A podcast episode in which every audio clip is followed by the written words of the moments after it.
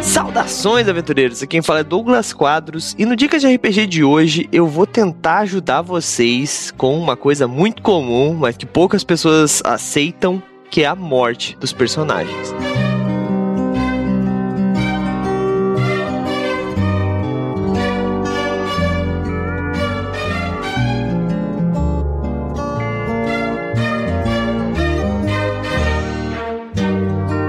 Como tudo tudo em qualquer jogo, na vida também, né? Mas sempre estamos fadados a perder, né? E no RPG, perder é perder o personagem, né? Mas, diferente da maioria dos jogos, né? Quando nós perdemos é, e somos eliminados, né? Perder um personagem numa mesa de RPG, apesar de ser muito ruim, principalmente quando a gente se apega muito a ele, não pode ser uma, um bicho de sete cabeças, não pode virar um. deixar climão na mesa, vamos dizer assim.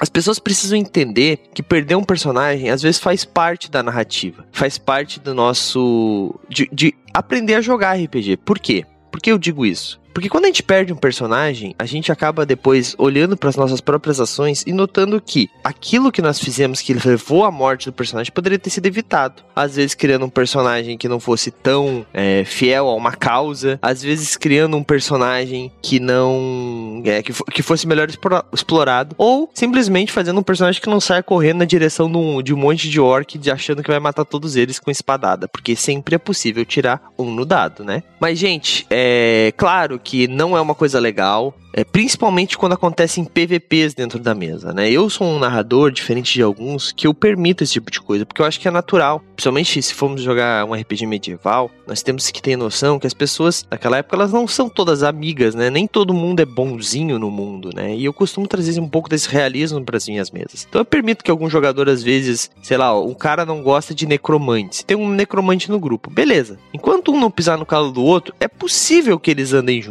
Mas no momento que um pisar no calo do outro, as coisas podem ficar feias. E eu acho que isso é importante, porque quando você bota uma limitação dessa no seu personagem, você precisa estar tá ligado que uma hora isso pode acontecer. Afinal de contas, é quase um defeito. E os defeitos precisam acontecer para até pra trama andar um pouco, né? Então, quando um personagem acaba matando o outro, é preciso ter uma maturidade muito alta para não ficar chateado com tanto o jogador quanto o mestre que permitiu aquilo. Eu já vi cenas bizarras de jogador rasgando a ficha quando morre, jogador não falando mais com os outros, parando de jogar RPG, é, coisas é, bizarras nesse sentido. É, eu tinha um narrador há muito tempo que ele tinha uma máxima que ele falava assim, ó, que personagem de RPG mole um, faz outro. Simples. Não, não tem mistério. Chegou. Nós jogávamos algumas campanhas antigamente de um RPG um pouco mais pesado, um pouco mais. Um DD meio que mortal, vamos dizer assim. E a gente chegava na mesa já com quatro fichas prontas, porque a qualquer momento podia morrer é natural, acontece. Erros acontecem, uns no dado convém, e às vezes uma flechada bem dada mata o personagem em one hit, né? Então, a pessoa precisa estar preparada para esse tipo de coisa. Então, se o seu personagem morrer, se acontecer alguma coisa do tipo, tanto se for um jogador quanto o próprio narrador, não fique chateado. Lembre-se que pode ter um irmão gêmeo desse personagem, que é igualzinho ele.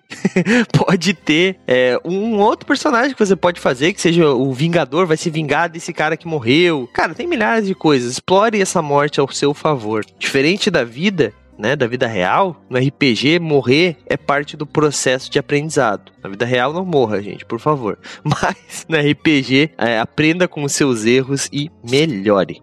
Bom, eu espero que essa dica tenha ajudado você de alguma forma e agora eu passo o dado para o próximo mestre.